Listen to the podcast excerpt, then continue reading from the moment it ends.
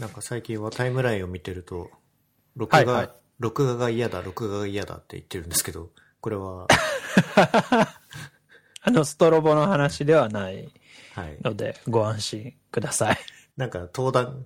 登壇系のやつですかね。そうです、そうです。あの、登壇で、えっ、と、ちょっと前にツイートのしたんですけど、CTEC で、私、っていうか会社で、今の勤務先でも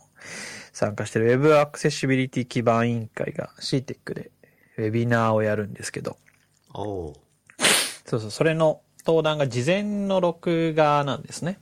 それの録画、登壇動画というか、録画して提出して、まあ当日流れるっていう形式なんですけど、まあそれが嫌で嫌で、しょうがなくて、小学生みたいな。いや、あの、初めてだったんですよ、その、ろオンラインでの登壇はこれ、あの、言ってももう1年半以上、こういう状況続いてるから、あれ？初め何て度かあるんですけど、あの、録画して、事前に録画するっていうのは初めてで、本当に？あれ？いや、あるかな ?LINE カンファレンスとかは ?LINE は確かにそうだったけど、なんていうんですか、あれはパネルディスカッションだし、録画の日時ももう決まってるから、あの、何が、あの今回一人で、その、録画してってやつで、何が嫌って、その、始める時間自分で決めなきゃいけないんですよ。なので、なんていうんですか、その、複数人で録画とか、あとはその、ライブ配信だと嫌おうなしに開始時間が来るじゃないですか。そうですね。オフラインイベントもそうですね。そうです、そうです。はい。で、まあ、始まってしまえば、なんていうんですかね、多少とちったとしても、あの、言い直したりとかして、別になんかリカバリーして、まあ、なんか何事もなかったかのように進められるんですけど、これが一人でやってると、あ、いや、今のもう一回っつって、はいはい。撮り直したりとか、あとそれを、それをやってると、だんだん始めるのが億劫になってきてしまって、なんか、よし、やるぞって決まっても、いや、でももう一回ちょっとトイレ行っとこう、みたいな。はいいや、確ちょっと今、み水をもう一回飲んでおこう、みたいな。で、あの、いやいやしてました。その、やり直しできてしまうってことが逆に嫌なんですね。いや、そうなんですよ。だから、このストロボとかも、ね、その、潜水さんと同期的にやるから、まあ、言ったら時間が来たらね、始まっちゃうから。別にそんな緊張するもんでもないんだけど、ここは。終わりま、終わりますしね、こっちは。あそうそう、終わりますし、あの、撮り直しも言うて、まあ、しないじゃないですか、そんなに編集とかも。だからなんか、YouTuber の人ってマジですごいなと思いました。一人でやってる系の。これ、セッション動画はどのぐらいの尺なんですか？えーっと、まあ、10分から、すごく長くても15分ぐらいまでにはしてくださいっていう。?10 分15分なら頑張りましょうよ。いや、そう、確かにそう思った。いや、しか40分より全然マシ。そうそう、40分で35分でミスるより絶対いいですよ、これ。確かに心くじけそうだな、それ。いや、まあ確かにそうですね。いや、でも本当やっぱり自分はライブ向きだなというのを改めて感じましたね。なんか、あの、自分がやってるその YouTube のライブストリーミングも、あの、録音、録画はもう嫌でライブストリーミングしたのもあるんで、やっぱ本当ライブだなと思いました。あと CTEC だと、そのセッションだけじゃなくて、これはパネルディスカッションなのか何なのか、中野さんと、あの、あゆちゃんと P さんのはいはいはい。3人のやつがあるじゃないですか。これは、だからこれは、あの、順番に事前録画した、その、中野さんとアホムさんのと僕の動画が順に流れるって感じです。ああ、3人でディスカッションとかいうのじゃないのか。なるほど。そうなんですよ。そうそうそうそう。本当はね、それが良かったんだけど、準備もあんまりいらないし。そしたら、じゃあスマート HR にジョインしてからのアクセシビリティの変遷みたいなのを話すんですか？これは。そうですね。まあ、変、なんでやってるかっていう、まあ、理由めいたところが大きいですかね。あの、取り組む意義とかメリットとか、まあ、プラスどうやって取り組んでるかみたいな話ももちろんしますけど、まあどっちかっていうと、いや、なんか行政がやるもんで民間、なんで企業もそういうアクセシビリティやるのみたいなのにあ答えるような話をするよう意識しました。もう撮り終わったんですけど。はい。いや、楽しみです。あれ、でも、自分もう録画してるので、もう自分では見たくないですね。もう、うん。タイミング的にはこのストロボの収録決まった後にぶつくさ言ってたんで、あ、あれですよ、あの、多分これのことじゃないだろうなっていうのは分かってました。録画録画って言ってたんで、録音じゃないのは、はい、はいはいはいはい。確かに分確かに。かってました。スマート HR 社に行った後もかなり精力的にアクセシビリティの推進をしているように見えますが、そうですね。まあ、もちろん、アクセシビリティの推進をやってほしいという期待があって入社したのもあるので、自分のそのメインの業務というか、あるプロサービスの UI デザインというかがメインですけど、まあ、アクセシビリティのこともかなりやってますね。あ、デザインやってるんですね。やってますよ。え、楽しそ あ、やってますよ。なんかメインはだから、プロダクトデザイングループっていうグループで、えっ、と、スマート HR の、まあ、スマート HR ローム管理ソフトなんで、あの、入隊者手続きとかね、年末調整とかやるやつですけど、オプションで、あの、従業員にアンケート配る機能があって、う。はい。まあ、それの UI デザインとかをやってますね。実装観点のメリデメとか分かりながら情報設計していくから、いかに実装コストを下げながらアクセシビリティも担保して、情報設計もちゃんとしてっていう観点でデザインできそうですね。そうですし、もう実装もやりますね。それめっちゃ楽じゃないですか。楽ですが、やっぱりステークホルダーとその UI デザインのその意思決定をするためには、なんか実装するよりかやっぱりモックを作った方が早いので、例えばその PM とか、えっ、とエンジニアとか、あとはうちだと UX ライターって言ってるその文言とかヘルプとかを責任持ってる人とか、まあいわゆるその開発チームと、いわゆるビズ的な動きをしてる。PMM っていう職職種があるじゃないですか。PMM。ああ、えーっとですね。本社なかったでしたっけ？えーっとね、プロダクトマーケティングマネージャーっていう、まあいわゆる売り方とかビジネス観点でどういう機能が必要かっていうのを考える人と、PM はもう本当にプロダクトのことだけ考えるみたいな。まあその二人がこう、いわゆる PM の役割を二人で担ってるみたいな感じなんですけど。まあそういう、まあいろんな、あとはサポートの人とかカスタマーサクセスの人とか、まあいろいろいて、そういうステークホルダーとデザインの意思決定するにはやっぱり Figma とかでモック作ったりとかして、こんな感じになるんですよね。どう思います？みたいなのをやりながら、ある程度当たりつけたら、ストーリーブックで実装して、エンジニアチームにこんな感じのを作ったんで、う埋め込んでくださいってのも変だけど、うん。このコンポーネント入れてくださいっつって。で、まあ、API との通信とかそういう結合の周りはペアプロしたりとか、へえ。そんな感じのデザイナーを今やってますね。デザインの素養ってもともとあったんですか？それが、まあ僕は、フロントエンドエンジニアは割と持ってると思ってて、あとはその業務管理画面なんですよね、スマート HR っていわゆる。はい。あの、管理画面の SARS なので、いわゆるこう B2C のプロダクトではないので、えっ、と、ビジュアルによるこう、感情を想起させる、なんていうのかな、強いグラフィックとかが求められることがほとんどなくて、うん。画面が例えば整ってるとか、その、揃ってることによって情報がこれとこれが関連があるみたいな、そういうこう、視覚的な表現とか、あとその、画面の中のメインアクションが見えやすい目立たせ方みたいなのは、もちろんやる必要があるんですけど、なんかこう、かっこいいとか、綺麗とか、可愛いとか、そういう感情を呼び起こすようなグラフィックデザインは必要ない場面がほとんどなので、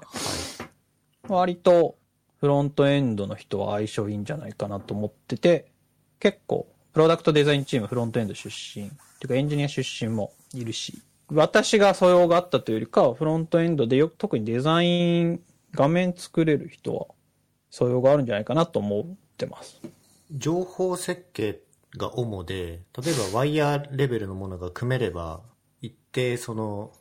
デザインとしては機能してる部分もあると思うんですけど、はいはいはい、はい。それでもボタンっていうビジュアルを作るときに、Figma を使って、ボーダーは何色で、バックグラウンドは何色でっていうところまでは多分やるじゃないですか。そうですね。うん。その辺は経験があったとかですか？やっ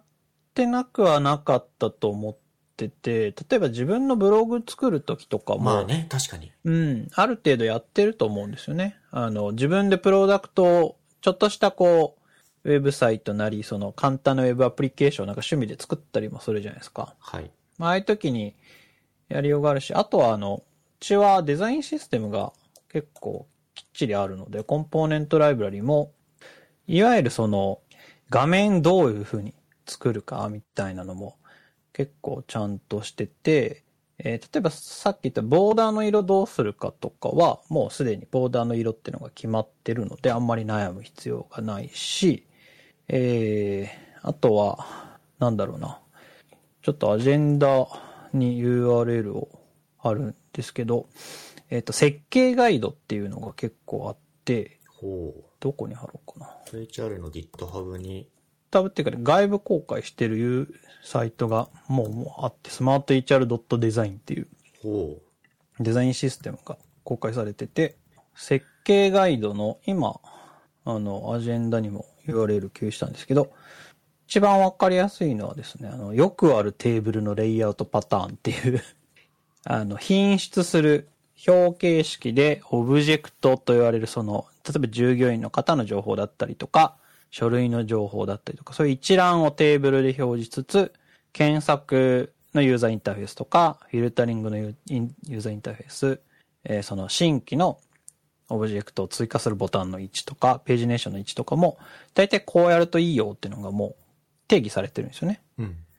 なんで余白の考え方とかも定義されてるので、情報設計が済めば、あとはそのコンポーネントを当てはめて、設計ガイドに基づいて、こう置いていくだけである程度、それなりのユーザーインターフェースができるという。これはすごいな。あ、で、もちろんオリジナルのユーザーインターフェースもあるので、まあ、そこに関しては、あの、もちろんそのユーザーインターフェースのグラフィックに強い UI デザイナーとかもチームにはいるので、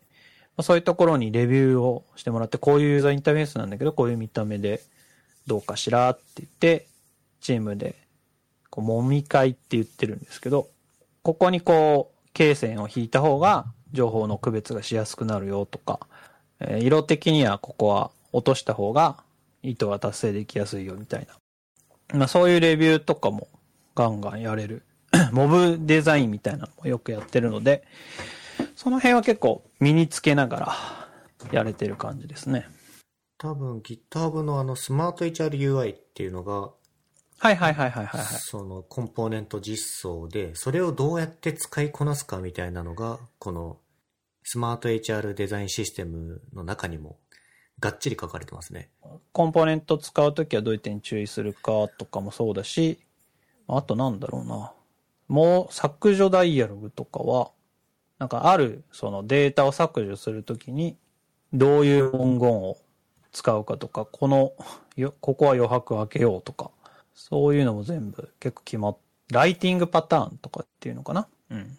そういうのも、まあ決まってるというか、これがルールっていうわけじゃないんですよ。なんか、えっ、と、こういう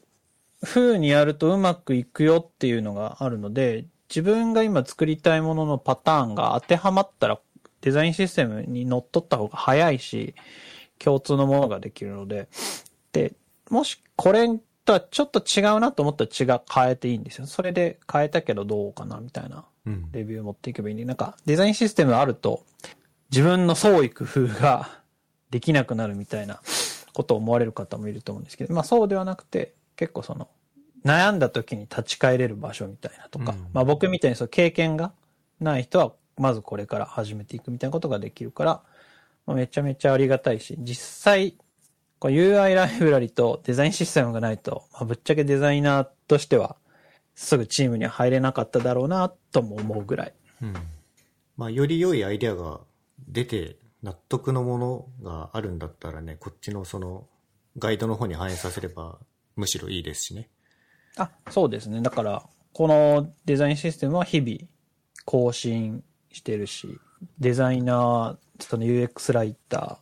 ー、エンジニアで割とずっと更新してるって感じですね。このデザインシステムのあるべき姿だと思うんですけども、みんなデザインシステムっていう言葉聞いちゃうと、コンポーネントシステムを作っておしまいになっちゃう気がしているというか、あー特定の企業はいじゃないんですけど、こう、もちろんもちろん。全体としてそういう傾向にあるかなと思うんですけど、これが、パンというか、こうあるべきですよね、と思います。ありがとうございます。なんかまあ、もちろんこれ僕が作ったわけじゃないんであれですけど、あの、コンポーネントライブラリ自体はめちゃめちゃ有用だと思ってるし、デザインシステムやっぱりコンポーネントライブラリがあるからこそ、その、もうちょっと上の抽象的なレイヤーの話ができると思ってて。だけど、まあ確かにそうですね、その、コンポーネントライブラリしかないデザインシステムっていうのも多いかなと思います。まあ、やっぱり一番最初に作りやすいし、効果が出やすいのはコンポーネントライブラリなので、それも作り切ることがないので、あの、でもそっから先に行く、一歩こう、行くにはっていうのは難しいかもしれないですね、もしかしたら。うん。難しいっていうか、うん、あの、なかなかそれをちゃんと体系的にできるデザイナーが、そそんなに多くないのかもしれない。まず言語化が多分そこまでできないかもしれないですね。はいはいはいはい。ああの、 Object Oriented User Interface みたいな、ああいう考え方も、まあ、言ったら広義のデザインシステム。デザインシステムって言ったらかな？まあデザインの考え方ですよね。うん結局、ほメソッドというか。まあそれの、あそこまでこう、幅汎用的で抽象的ではないけれども、もうちょっと具象論ですけどね。まあこういうのおかげで、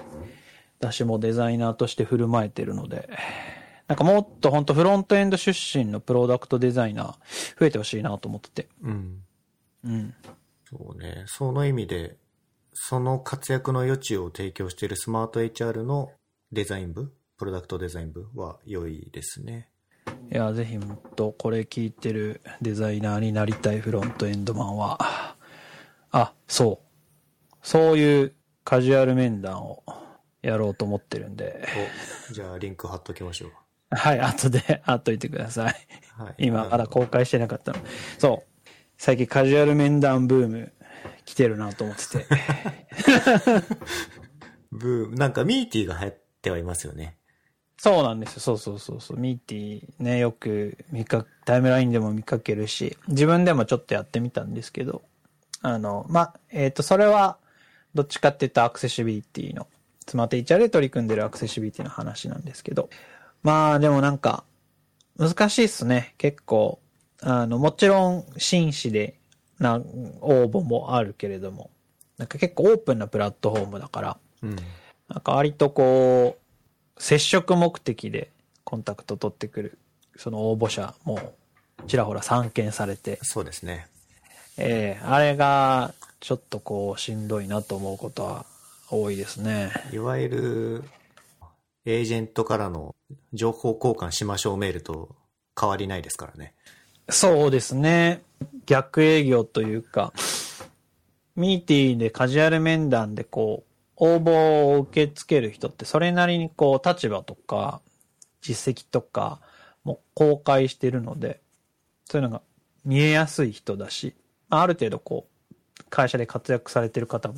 多いと思うので、すごくこう、個人特定してコミュニケーション取りやすいところだと思うので、うん。そうそう。あの、そういうことをツイッターでつぶやいたらですね、あの、ミーティーの代表の方から、あの、連絡いただいて、はい。どういう事象がありましたかとかうんっ。ていうのを聞いていただいて、まあまあ、あの、正直にこういうことを、経験をお話ししたら、まあ、あの、いろいろと対策というか、もっといいミーティーがもっといい場に、それこそ本当にちゃんと採用っていう意味で一緒に働きたいと思える人がこうマッチングするような仕組みにしていきたい、機能開発していきますっていうことをおっしゃってて。うん。いや、でもなんか本当スタートアップだっていう感じをしつつ、あの、ツイッターのタイムラインに流れてるこう、不満みたいなのに、代表自らこうコンタクトしていくみたいな。うんうん。や、でもちょっとやっぱ仕組み化、こういうのは必要そうだなと思いますね。うん、うんどうしても。まあ、使われ方までコントロールするのは難しいと思うの。まあなんか、ほ報告とかができればいいんですかね。なんかそういう面談目的じゃない、その会社に興味があるとか、その人に興味があるって感じで本当に話に来た人じゃなかった場合に、この人はそういうなんか、もう利用外目的でどんどんコンタクトしてる人ですみたいなの報告が運営にできるみたいなのがあればいいのかなとか思いますけどね。僕も先日、あの、とあるプロダクトに関してつぶやいて、別に文句とかじゃないんですけど、はいはいはい、ここは。はいこうだなみたいなのをつぶやいたら、あの、代表の方から返信をいただいて、ちょっとだけうん軽く議論したんですけど、スタートアップって感じですね。いやー、本当に。それで言うと、多分、いスマート HR 自身も、に、なんか、もっとそういうことをやってたと思いますし、まあ今でも、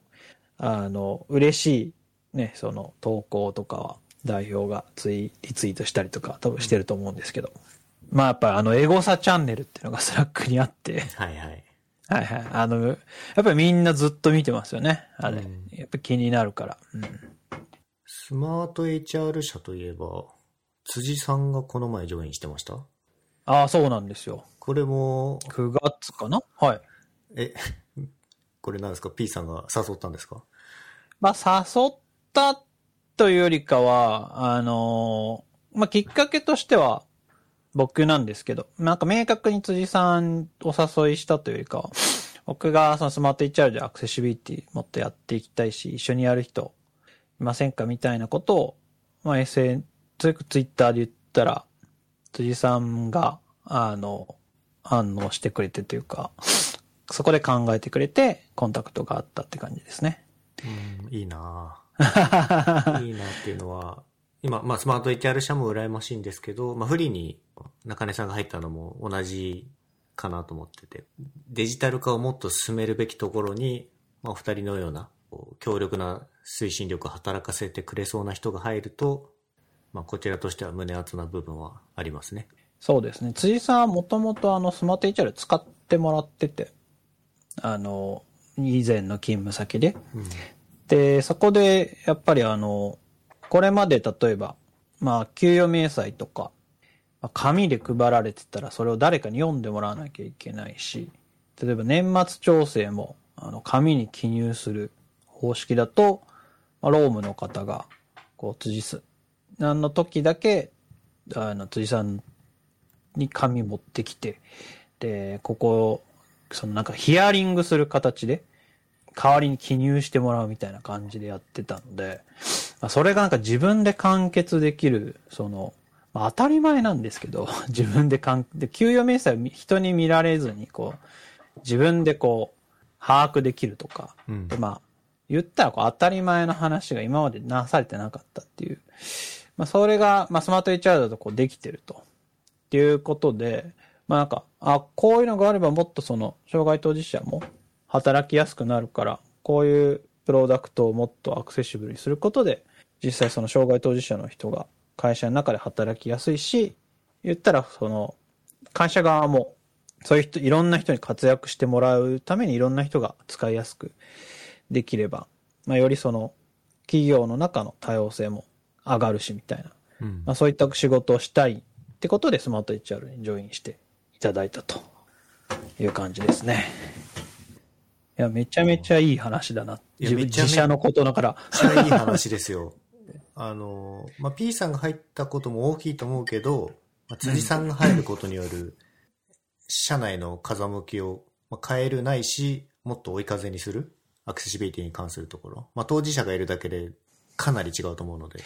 いやー、全然、やっぱり違いますね。あの、僕も入社した時に、その、スマート HR の入社手続きの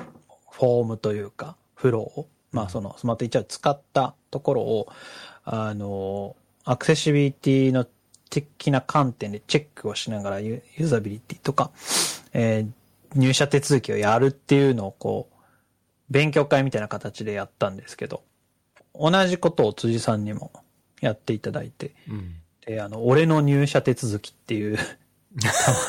タイトルをつけて、あの、辻さんが入社手続きするぞと。まあもちろんそのもう入社手続きは終わってるので、はいそのテスト環境とかでなんですけど、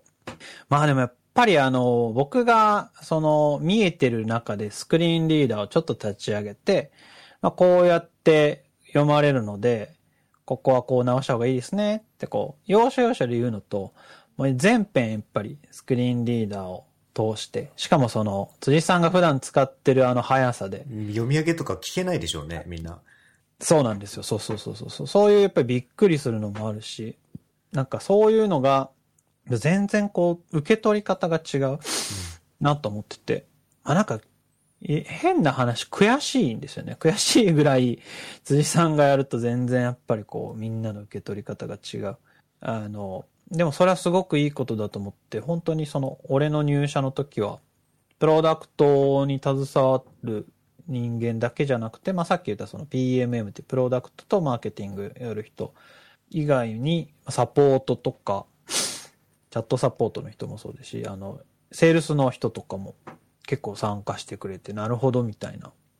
でもスマート HR すごいね。基本的なところは結構できてたりするので。うんいや、なんかこういう視点で売って、セールスもややりたいみたいな声もいただいたりとかして、なんか本当波及度がすごいなと思ってます。いや、素晴らしいですね。まあ、あと、ニュースで見かけたのが、はいはいはい。あの、長浜市役所への導入、ああ、はいはいはいはいはい、はい。体験したんですけど。指令で、はい、出ましたね。いや、行政への染み出しというか、こう、まあ、地方自治体へこういうプロダクトが導入されるのは、おさっきも言っちゃったんですけど、かなり熱いと思ってて、はいはいはいはい。もうこれ一個事例ができると他の、まあ、地方公共団体とかも導入検討してくれたりとか、どんどん芋づる的に進む可能性があって、まあ、スマート HR 社的にも当然いいだろうし、まあ、国の全体 DX って意味でも大きな一歩だと思うんですよ。いやー、そうですね、本当に。最終これデジタル庁も、こう、民間企業と協力してどんどん進めましょうみたいな流れになるべきだと思うし、他の会社だとグラファーさんとかもそうだと思うけど、はいはいはいはい。これは、ちょっとこれが長浜市役所が1社目かどうかは僕は分かってないんですけど、ただその導入事例見ると多分他に載ってなかったんですけど、えっ、と、まあ、厳密に言うと、一社目ではないくて、えっ、と、もうこれは、大体自治体の、えっ、と、案件って決まると、えっ、と、入札情報なので、はい。あの、決まるともう公開されるんですけど、えっと、多分一番最初は八王子市じゃなかったかな。ほう。あーちょっと正確な、あと、情報じゃないかもしれないですけど、まあ、えっ、と、八王子市さんと長、で、まあ、ちゃんとこう事例記事となったのは、長浜市さんにご協力いただいてという感じで。でも、本当言う通り、自治体に使ってもらうぐらいの、その、えったソフトウェアなんだということで、すごい自分自身のその、アクセシビリティっていう意味でもすごく身が引き締まるし、本当に世界が変わる可能性があるなと思っていて、なんでこんこんなに効率的にロームとかはできるのに他の業務はできないんだっていう風になってどんどんね、その市の業務が便利になれば、その自治体に住んでる方のメリットにもなるし、うんなんか広くその企業活動だけ効率化すること以上の、なんか、もっと日本全体に対する貢献みたいなのにつながるだろうなと思っていて。まあなんか例えばメルカリがスマート HR 導入するのってある種インターネットリテラシーが高めの人たちが使うってことだと思うんですけど、一定そうでないあの組織とか企業とかもあるじゃないですか、もちろんもちろん。そこら辺に導入し始められるっていうのはとても大きいですね。日本を前に進める上で大事だと思ってます。そうですね。今ちょうど導入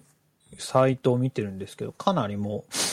あの、幅広い業種に使ってもらってるので、うん、なんか、最初はやっぱり IT 系の会社さんが、ぱ多かったですね。そのメルカリさんもそうですし、うん、いくつか事例載ってるとこで言うと、DMM さんとかスマートニュースさんとか、日本から古くあるような会社様とかもしかしたら、僕はちょっとまあ、そういう組織に属したことがないんでわかんないけれども、インターネットリテラシー的には、まあ前の方にいない企業様とかもきっとあると思うし、はいはいはい。ここで眺めてる感じは、明治大学さんとか、大学も導入し始めるって、いや、グッとくるものがありますね。まあちょっと外から見見てるだけですけど。ああ、まあもちろんね、この導入企業一覧ってこう、あの、映えがあるんで、あの、映え、映えるように作ってはあるので、はいはい。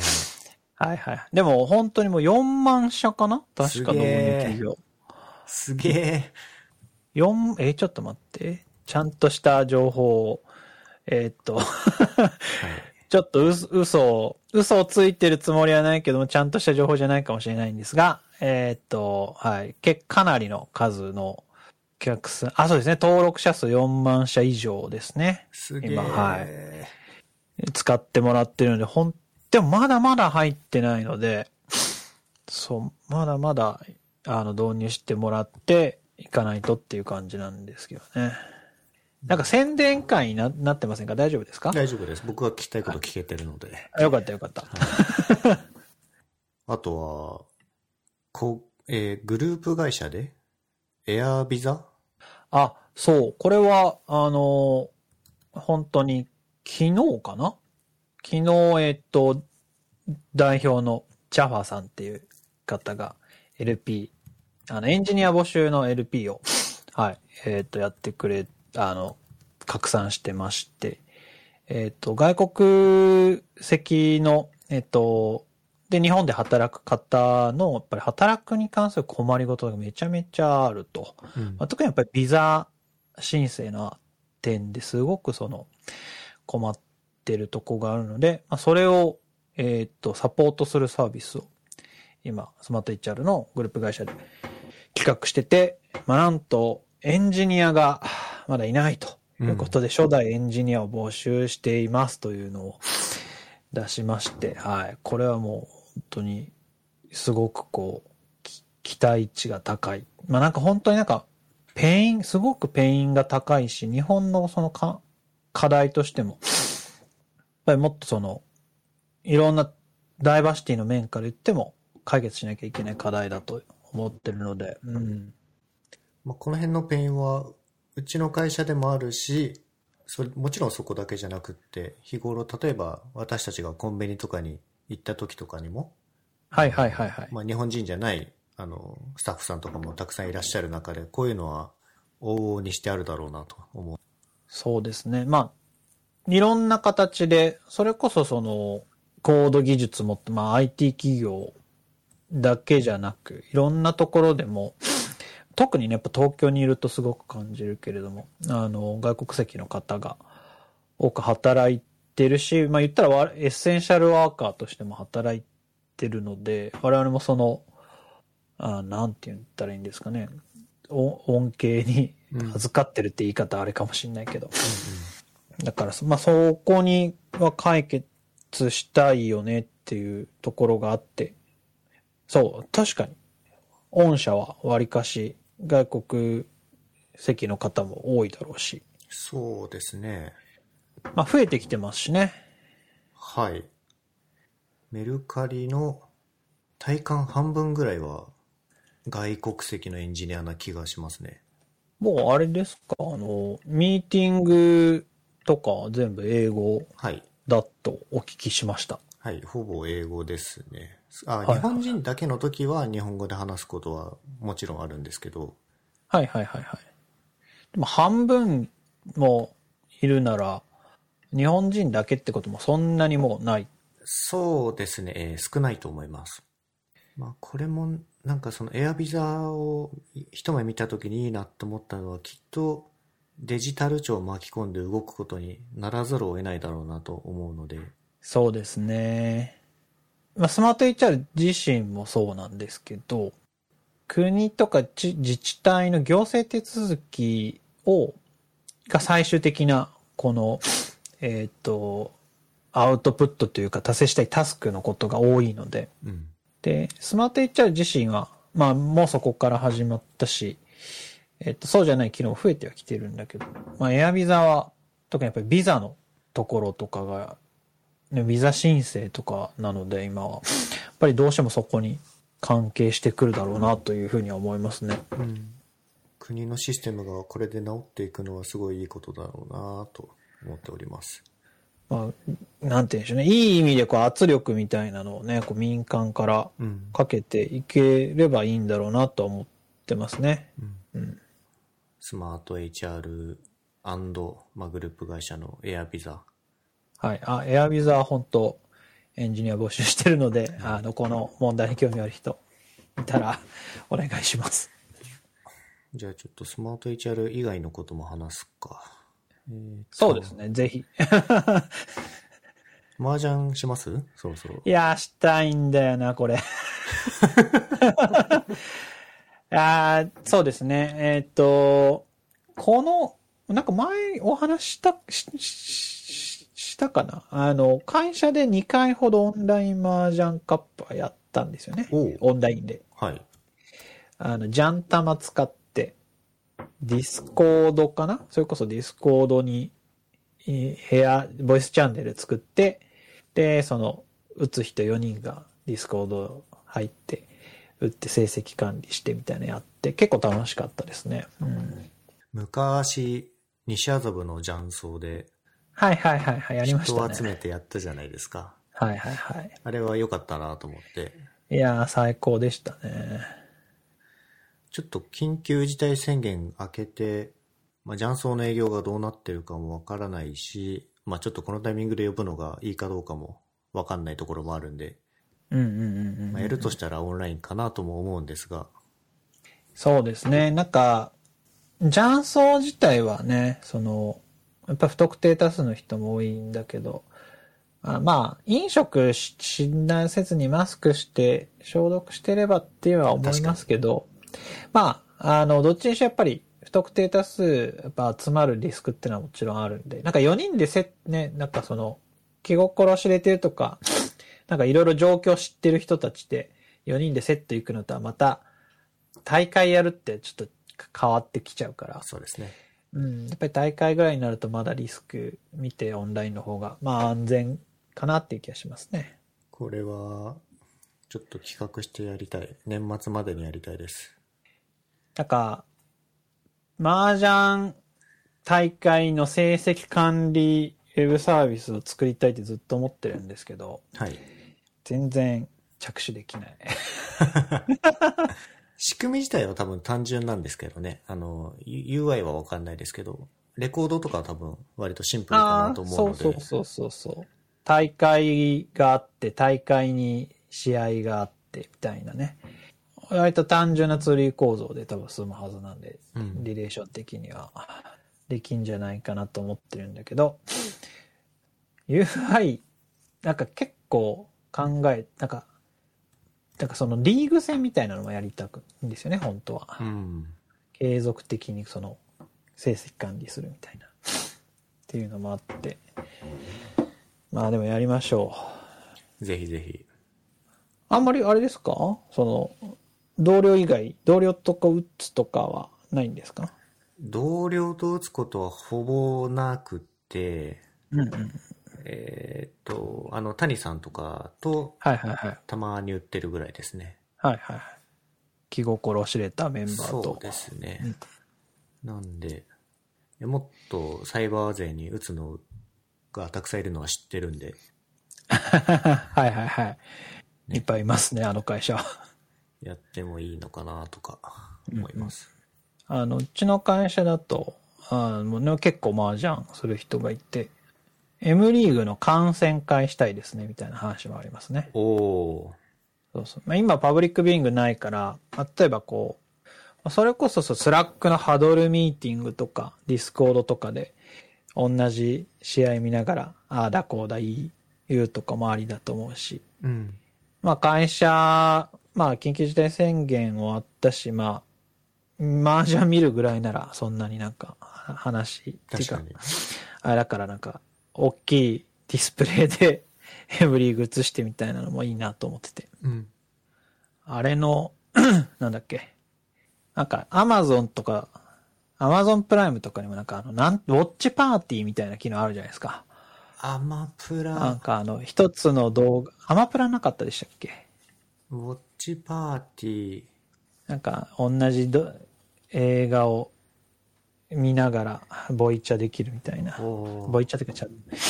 アマプラの機能であるんですか？多分あると思うんですよね。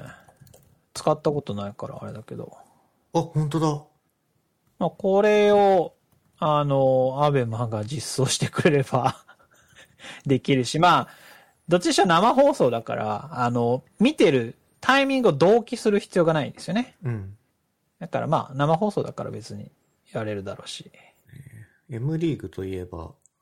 あの、次のシーズンが10月から始まる開幕する？した？あ、もう始まって、な、2、3戦やってんじゃないかな。まだ見れてないんですけどね、ちゃんと試合。なんか人がまあ、ちょっとこう入れ替えられてて、はい。タッキーがね、コナミ移動しましたね。あれもな移籍 じゃないですもんね。うん。契約解除して、ドラフトで入ったから、うん、まあまあまあまあ。えっと、タッキーが M リーグに残ってくれたことは僕は嬉しいです。ああ、そうですね。はいはいはいはい。で、まあそうですね、EX 風林火山に、その代わり、その代わりなのか何なのか表現をが難しいんですが、あの、二人入って、ルミプロも入ったじゃないですか。ああ、はいはいはいはい。まあこれはこう、えっと秋ルミで。あの、姉妹でいるのは、お、面白い部分はあります。僕はちょっとルミプロ好きなんで、ルミプロがお姉さんでしたっけ？お姉さんですね。ああ、ですよね。はいはい。まあ、確かにあの、姉妹でトッププロでっていうのは、あの、すごい珍しいし、まあなんか、キャラ立ちはしますよね。チームとしてのキャラが出ますよそうね。うん。まあ盛り上げっていう意味ではとてもいいのかなと思いました。もう一人がこう松ヶ瀬さんが入るっていうのがまた、これはあの渋い、渋いっていうかまあオーディションで勝ったから実力なんであれなんですけど。うん。なんか RMU の人たちは、なんですか、強い人揃いなイメージがありますけど、はいはいはい。確か RMU、大井さん以外に入ったのは良かったですね。そうですねきっとね。うん。協会が少なく、あの、太郎さんが最高位戦に移籍したじゃないですか。あ、そうなんだ。そうそうそう。きょ去年かな？で、協会からは、あの、アベマズの松本さんだけだったんだけど、ホリポヨが、ホリポヨも入ったし、あの、桜ナイツの。はいはいはい。ホリポヨが強いんだよなはい。堀慎吾プロですね堀慎吾あ、そうです、そうです。ま楽しみですけど、楽しみですねまああんままだ見見れてないんで、ちょうど平日の7時ってのが、家族の晩ご飯タイムなんですよあ、そね。うですね。仕事終わって、パパ戻ってきた晩ご飯食べましょうの時間帯ですね。そうそうそうそうそうそう。だ、あの、晩ご飯、まあ作ったりつ、あの、妻が作ったりもあれだけど、で、ご飯食べるよ、つって食べて、一息終わって、その時、そうですね、その後、こう子供の寝かしつけとかの当番だと、本当になんか10時前ぐらいまで時間取れないから、全然こうあれで。まあまあちょっと録画とかね、あの、追っかけで見たいなと思ってますけど。ここはもうアベマの、何でしたっけ？プレミアム。いプレミアムに課金したわけですね。や、それはもう、もちろん課金させていただいて、M リーグプラン作ってほしいぐらい。そうですね。うんもう2000円か3000円払うから、あの、生放送の CM 全部カットしてほしいし、あ もう、あの、ビデオも、あの、いろいろ配布を出してくれて、なんか本当もう、あの、5000円ぐらい払うんでって感じですね。ね。他は見ないからっていう。はい難しいですね。サブスクで DAZN とかもそうだけど。あの、J リーグだけ見たいとかっていう人いっぱいいるだろうけど、ねなかなかそういうプランはつね、難しいなと思いますね。そうですね。まあ、ある種部分最適になっちゃうんで、難しそうです。うん。あ、まあでも、麻雀カップはいいですね。あの、やりましょぜひ、どうやりたいかを後で送ります。う。了解です。えー、もうちょっとで1時間ぐらいなので、こんなもんでしょうかね、今日は。そうですね。はい。はい。いや今日も盛りだくさんの内容でしたけど、いろいろいい話を。いえいえ、なんか、こんだけ宣伝しちゃって、あの、どっかスポンサードしなきゃと思いました。はい、お待ちしております。個人ではしてるけどね。はい。じゃあ今日は、えー、えっと、マスピーさんでした。ありがとうございました。はいありがとうございました。